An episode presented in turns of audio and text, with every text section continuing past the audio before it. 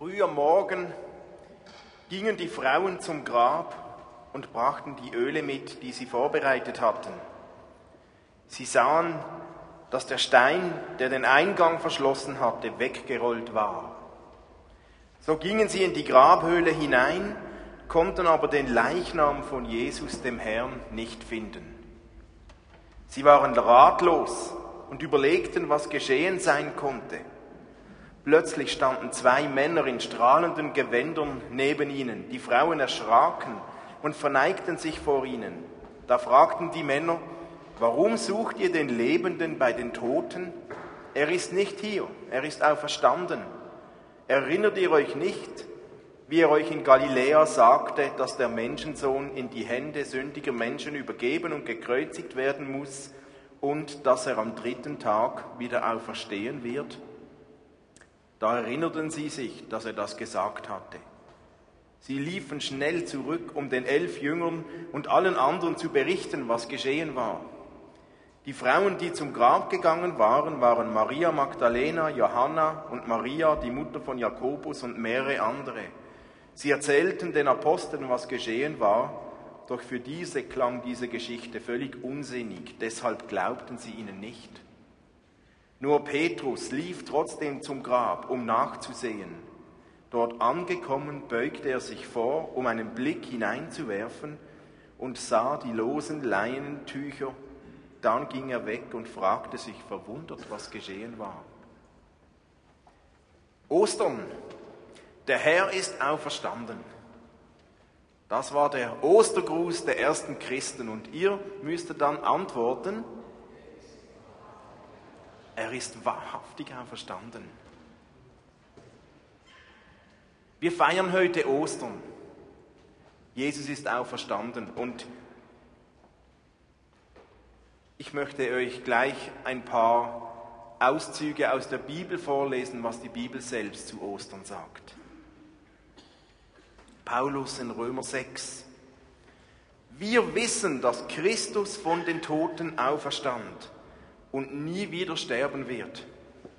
Der Tod hat keine Macht mehr über ihn.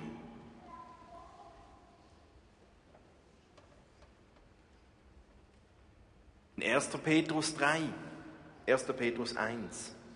Gelobt sei der Gott und Vater unseres Herrn Jesus Christus, denn er hat uns in seiner großen Barmherzigkeit das Vorrecht geschenkt, wiedergeboren zu werden Jetzt aber haben wir eine lebendige Hoffnung, weil Jesus Christus von den Toten auferstanden ist.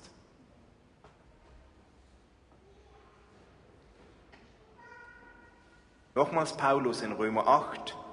Wer sollte uns verurteilen? Christus, Jesus selbst ist ja für uns gestorben, aber mehr noch, er ist der Auferstandene er sitzt auf dem Ehrenplatz zur rechten Seite Gottes und tritt für uns ein.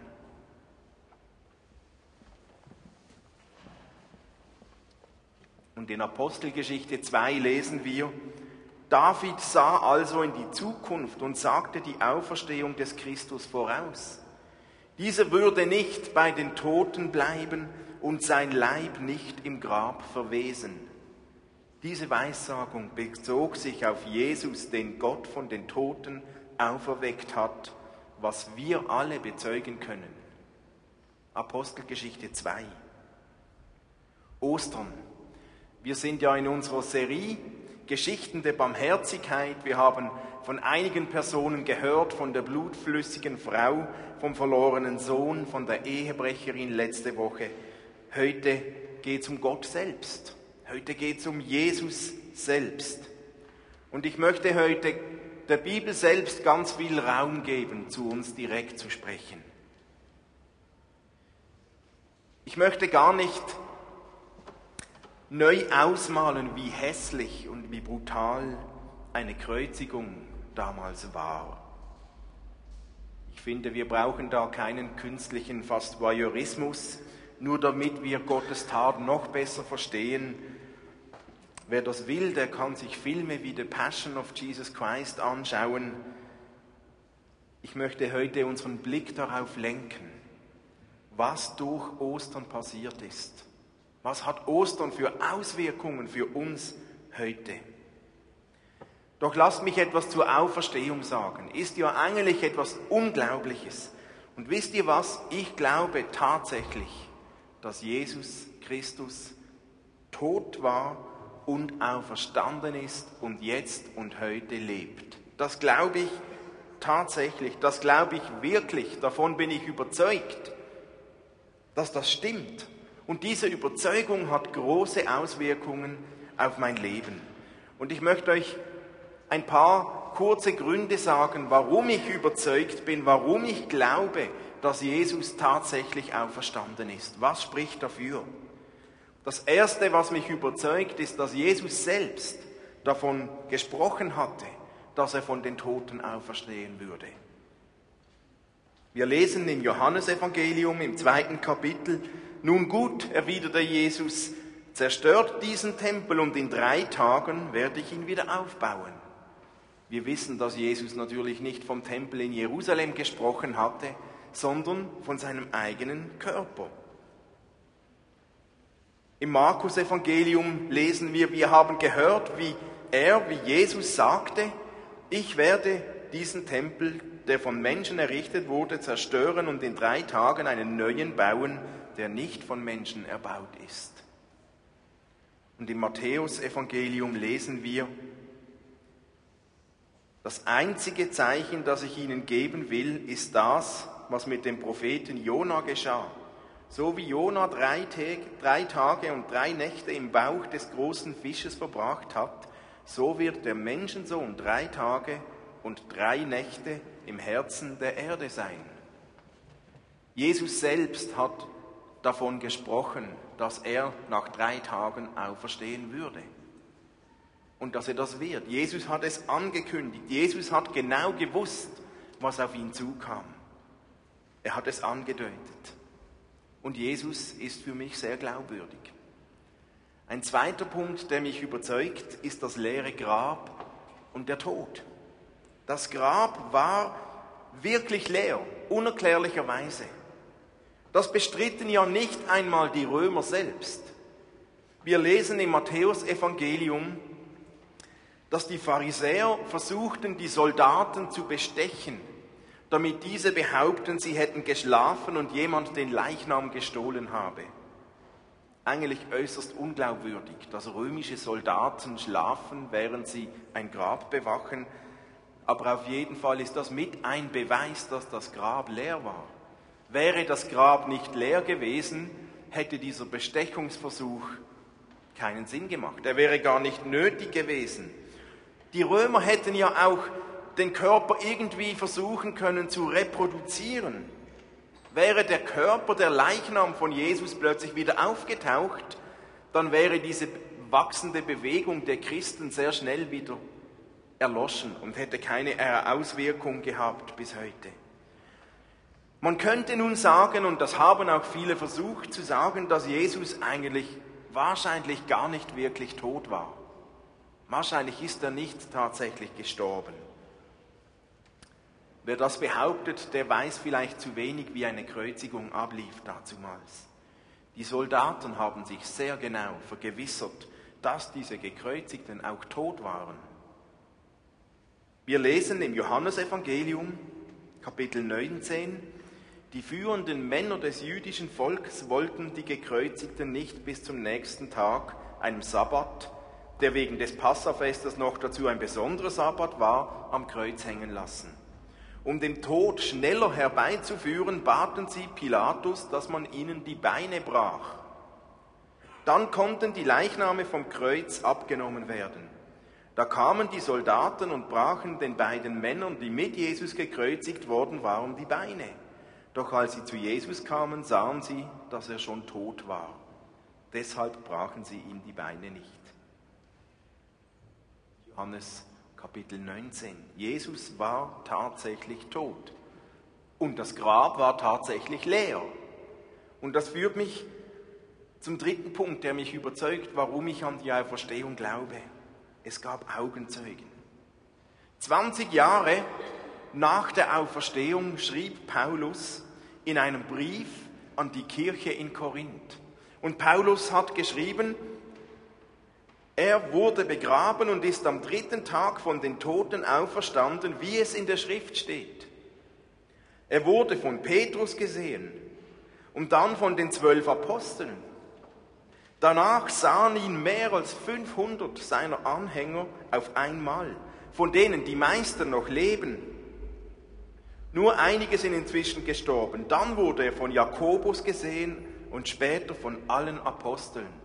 Und als letzter von allen habe auch ich ihn gesehen, so als wäre ich zur falschen Zeit geboren worden. Das schreibt Paulus 20 Jahren, Jahre nach der Auferstehung. Die Auferstehung und die Geschichte der Auferstehung basiert nicht auf irgendwelchen Spekulationen oder Hoffnungen, sondern auf persönlichen Berichten, auf Augenzeugenberichten von Menschen, die ihn gesehen haben. Paulus schreibt das. Viele haben ihn gesehen, mehr als 500, zuletzt ich selbst. Das waren Augenzeugen. Schließlich sehen wir einen Veränderungsprozess bei den Jüngern. Karfreitag, Jesus war gestorben. Kar-Samstag, die Stille. Nach dem Tod von Jesus sehen wir Jünger, die zutiefst deprimiert waren. Sie waren verängstigt, erschreckt, sie hatten keine Hoffnung mehr, sie waren frustriert, sie waren bereit, wieder zurückzugehen zu ihrem alten Beruf als Fischer auf den See Genezareth. Sie haben sich versteckt, sie haben sich zurückgezogen, die ganze Enttäuschung saß ihnen in den Knochen, sie waren bis zutiefst frustriert und enttäuscht. Und nun, einige Wochen später, lesen wir von den gleichen Männern und Frauen über ihre Freude, über ihren Mut. Wir lesen, wie sie unerschrocken plötzlich diesen Jesus bezeugten. Wir lesen, wie genau diese frustrierten, enttäuschten Männer plötzlich bereit waren, sogar für diesen Jesus zu sterben. Sie waren dermaßen überzeugt. Warum? Was ist passiert? Was bringt diese frustrierten, enttäuschten Jünger innerhalb von wenigen Wochen dazu, derart mutig und stark zu werden, dass sie sogar bereit sind, für Jesus zu sterben. Es war nicht einfach positives Denken. Sie hatten auch keinen Mentalcoach zugezogen. Nein, sie haben Jesus gesehen. Sie haben Jesus getroffen. Sie haben mit ihm gesprochen. Sie haben ihn berührt. Sie haben ihn erlebt. Sie waren Augenzeugen. Sie haben Jesus gesehen. Und Paulus schreibt seinen Skeptikern, selbst nach 20 Jahren findet ihr immer noch mehr als 500 Augenzeugen, die Jesus nach seiner Auferstehung gesehen haben. Die Kraft, welche Paulus und die Apostel, die Kraft, welche die Gemeinde zum Wachstum und zum Blühen brachte, war nicht begründet in einer unerklärlichen Hoffnung, sondern darin, dass diese Menschen Augenzeugen waren. Sie haben ihn gesehen und berührt und erlebt, mit ihm gegessen und gesprochen nach der Auferstehung. Das überzeugt mich. Und schließlich gibt es noch einen Bereich, der mich überzeugt, an diese Auferstehung zu glauben. Es ist diese lebensverändernde Kraft, welche die Jünger erlebt haben, die bis heute gültig und wirksam ist. Bis heute bezeugen Hunderte, Tausende von Menschen die Kraft der Auferstehung Jesu in ihrem eigenen Leben. Bis heute gibt es Tausende von Menschen, die erlebt haben, wie Jesus Leben verändert. Die Kraft Gottes, die Liebe Gottes, die Kraft der Auferstehung verändert Leben von Menschen bis heute, hier und jetzt. Hoffnung keimt auf.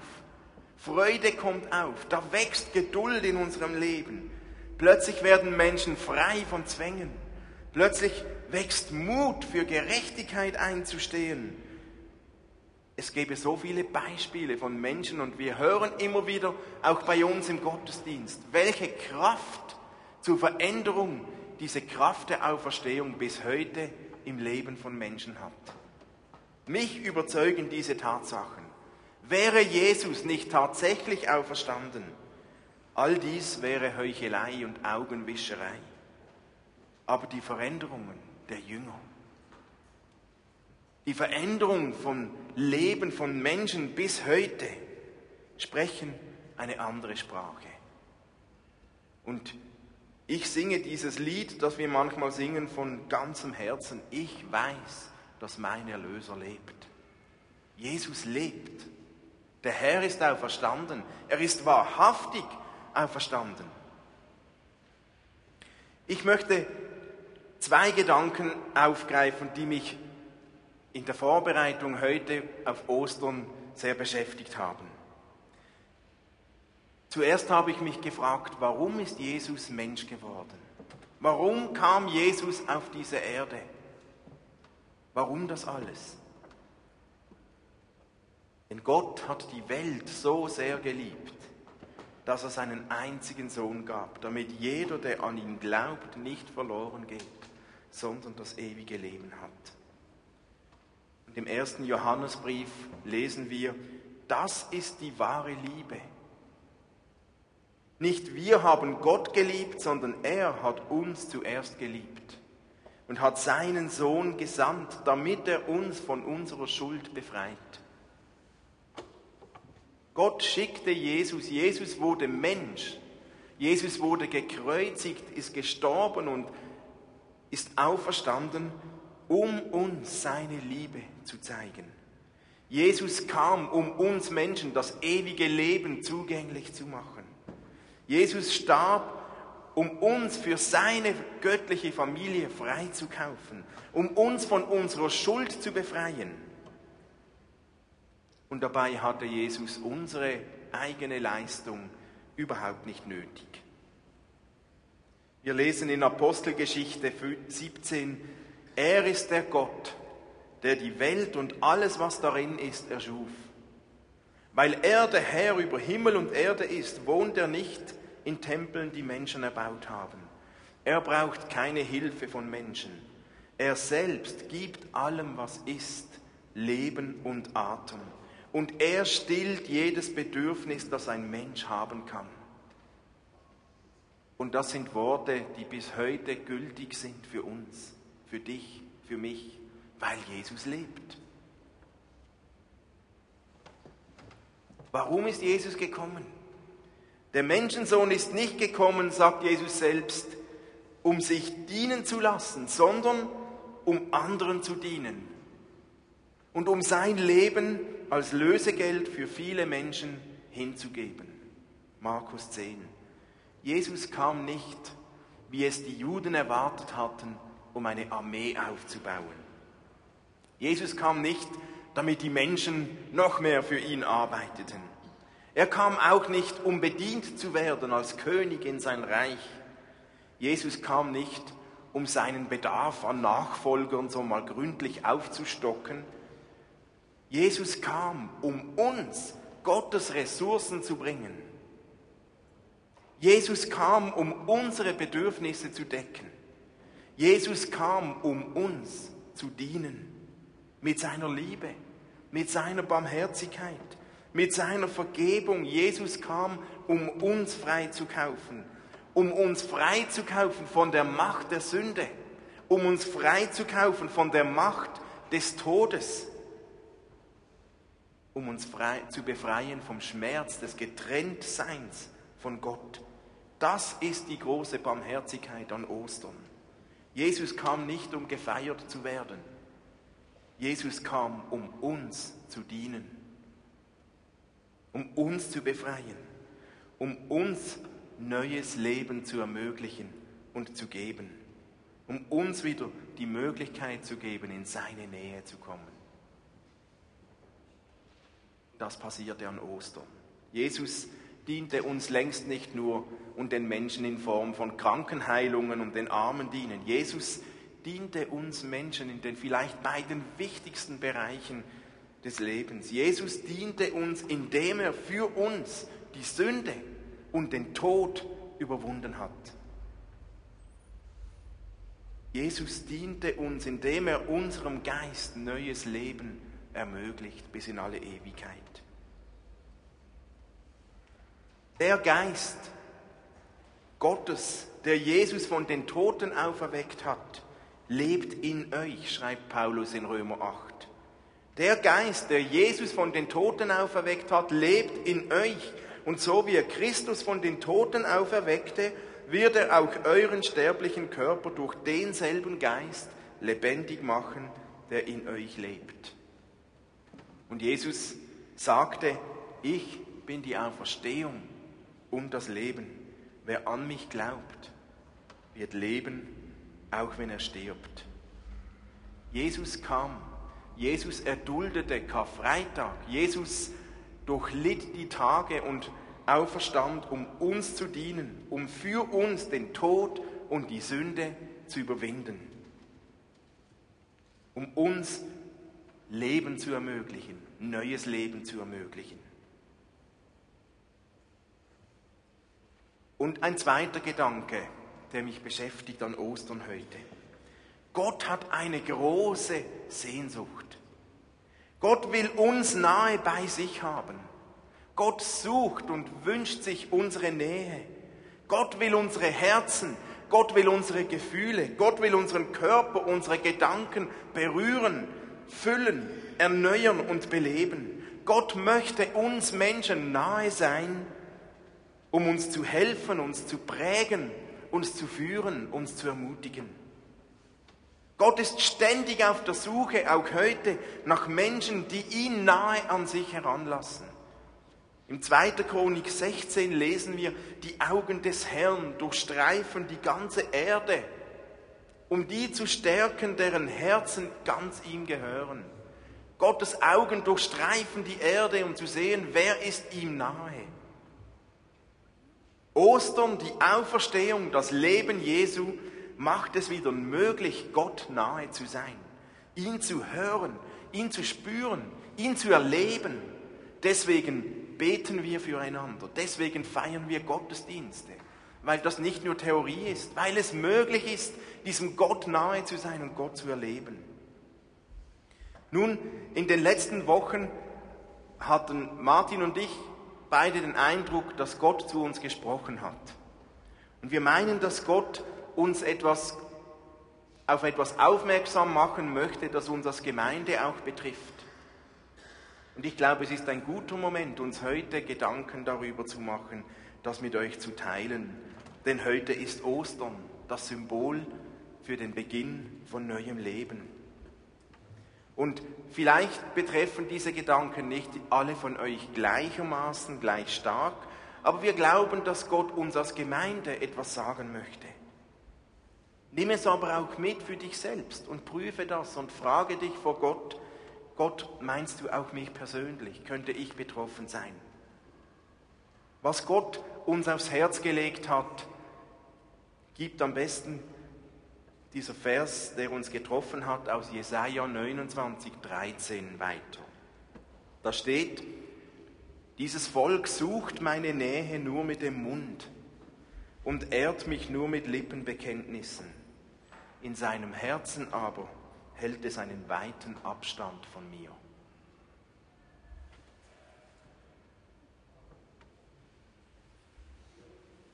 Ich glaube, dass Gott uns darauf aufmerksam machen möchte, dass einige von uns zu viel Abstand in ihrem Herzen zu Gott bekommen haben.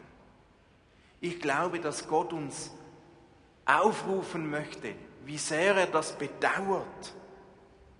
Einige von uns haben Distanz zugelassen zwischen ihrem Herzen und Gottes Herz. Und das hat nichts zu tun mit unseren äußeren Aktivitäten. Wir können jeden Sonntag da sein und Gott worshipen und predigen und wir können Bibel lesen und beten. Aber wie es hier steht, man kann das mit Lippenbekenntnissen, mit dem Mund tun, ohne dass unser Herz auch nahe bei Gott ist. Und ich glaube, es schmerzt Gott, dass einige von uns in unserem Herzen Abstand genommen haben von Gott, in unserem Herzen. Ich habe mir so überlegt, was könnten so einige Zeichen von Distanz zu Gott sein, von Abstand zu Gott sein. Und ich habe nur ein paar wenige, die ich aufzähle, es gibt sicher noch viel mehr. Gefühllosigkeit könnte ein Anzeichen sein von Abstand zu Gott. Wenn Gottes Wort uns einfach kalt lässt.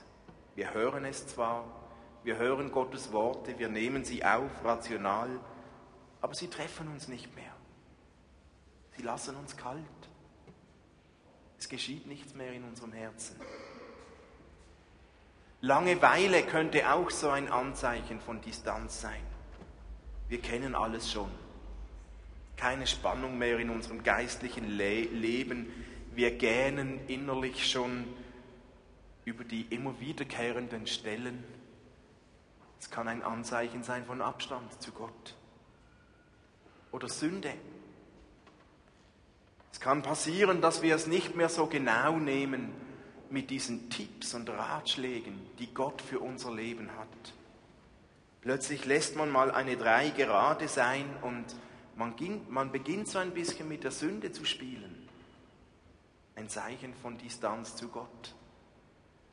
Oder Härte, wir werden innerlich hart anderen Menschen gegenüber, der Gemeinde gegenüber, manchmal uns selbst gegenüber und schließlich auch Gott gegenüber.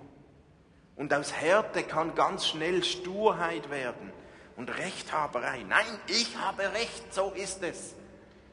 Ihr kennt das sicher. Ich glaube, es kann ganz viele, noch viel mehr Anzeichen von Abstand zu Gott in unserem Leben geben. Aber ich denke, ihr versteht, was ich meine. Und ich glaube auch, Gott möchte uns jetzt nicht irgendwie eins überbraten und sagen, du, sondern Gott möchte uns liebevoll darauf aufmerksam machen, dass er mehr für uns bereithält. Gott möchte uns sagen, dass er sich die Nähe zu unserem Herzen wieder mehr wünscht. Damals an Ostern, da haben diese Jünger auch etwas von dieser Distanz erlebt. Zuerst an Karfreitag, als Jesus gekreuzigt wurde, da ist eine Welt zusammengebrochen. Und das hat sie erschüttert, enttäuscht, verletzt. Alle Hoffnung ist weggeblasen. Sie waren so etwas von ernüchtert. Und wir kennen das in unserem Leben. Manchmal sind auch wir enttäuscht. Enttäuscht von Gott, enttäuscht von der Gemeinde, enttäuscht von uns selbst. Irgend funktioniert es nicht so, wie wir es gerne hätten. Und Enttäuschung kann so schnell Distanz bewirken. Wir gehen ein bisschen auf Abstand in unserem Herzen zu Gott. Und dann kam der Kar-Samstag. Da war einfach die Leere da. Es war leer. Jesus ist gestorben, ist noch nicht auferstanden. Offene Fragen. Die Jünger waren müde. Plötzlich bricht all das auf. Und dann lastet die Müdigkeit die Folgen dieser Hoffnung so zentnerschwer auf, auf der Seele. Diese Jünger fühlten sich sowas von überfordert, ausgebrannt, innerlich einsam, auf Distanz. Und das geht uns manchmal auch so, dass wir in unserem Leben so Zeiten haben, auch im Leben mit Gott, wo wir so müde werden, ausgebrannt, leer und das bringt uns auf Distanz zu Gott. Aber dann kam der Sonntag. Dann kam Ostern, das Unglaubliche, die Auferstehung. Neues Leben bricht auf, neue Hoffnung wächst. Neue Begeisterung entsteht bei diesen Jüngern. Neue Freude bahnt sich an, neuer Glaube blüht auf. Neue Nähe entsteht. Und zwar nicht, weil die Jünger sich einfach jetzt zusammengerissen haben und gesagt, okay, komm, wir wollen. Nein, sondern weil Jesus die Initiative ergriffen hatte, um diese Distanz wieder zu überwinden. Und zwar nicht die äußerliche Distanz, die Distanz zu unseren Herzen. Jesus hat den Tod überwunden. Jesus hat den Schmerz überwunden, die Leere, den Abstand überwunden und hat so neues Leben, neue Energie ermöglicht für uns. Ostern ist das Symbol, wieder neue Nähe zu Gott zu ermöglichen. Gott streckt an Ostern durch die Vergebung seine Hand aus. Seine Hand der Vergebung. Und Gott sagt uns, hey, komm wieder in meine Nähe. Gott möchte uns in seine Nähe zurückziehen. Und da ist Ostern das Symbol für neues Leben, für Wiederherstellung der inneren Kraft, für Wiederherstellung der Beziehung zu Gott. Jesus hat die Möglichkeit geschaffen, wieder nahe in seine Nähe zu kommen, mit ihm zu reden, ihn zu erleben. Und durch Ostern hat Gott uns wieder ermöglicht, das zu tun, wozu er uns geschaffen hat, ihm nahe zu sein in unseren Herzen. Und das trotz all unserem Versagen. Das trotz unseren Verletzungen. Manchmal sind wir ja verletzt und äh, haben Versagen in unserem Leben und wir können das nicht einfach wegdiskutieren und alles schönreden. Aber trotz unserem Versagen, trotz unseren Verletzungen und Enttäuschungen, trotz unseren Fehlern und Sünden, trotz unseren Fehltritten, Gott lässt sich dadurch nicht abschrecken. Im Gegenteil, all das, was uns vielleicht wegzieht von Gott, stachelt ihn wie noch zusätzlich an, uns noch mehr zu ziehen, zurück in seine Nähe. Dazu ist Jesus gestorben. Dazu ist Jesus auferstanden. Und ich bin zutiefst überzeugt, dass Gott heute an Ostern 2012 neu einen Schritt auf dich zumacht. Gott macht neu einen Schritt auf dich zu. Gott streckt dir in Jesus seine Hand entgegen. Und ich glaube, dass Gott einigen von uns sagt heute, hey, du hast genug lange Abstand genommen von mir. Nun komm. Ich bin dir viel näher, als du glaubst und als du vielleicht wahrnimmst. Ich bin überzeugt, dass Gott heute einigen von uns ganz neu dienen möchte. Wie geht das nun? Wie können wir wieder Nähe zu Gott schaffen? Jakobus, der schreibt im Jakobusbrief, sucht die Nähe Gottes, dann wird er euch nahe sein. Sucht die Nähe Gottes, dann wird er euch nahe sein. Dank Ostern können wir die Nähe zu Gott neu finden. Dank Ostern ist es möglich, Gott nahe zu sein. Und wir möchten das so tun, dass wir jetzt gleich eine Zeit nehmen, wo wir mit Liedern, mit Musik die Nähe Gottes suchen. Vielleicht aber auch in der Stille, in einem Gebet im Herzen. Und wir möchten einsteigen, indem wir zusammen das Abendmahl nehmen als Einladung, als Möglichkeit, äußerlich einen Schritt auf Gott zuzutun, aber eigentlich geschieht etwas innerlich in unseren Herzen. Und ich lade euch ein, sehr bewusst das Abendmahl zu nehmen heute.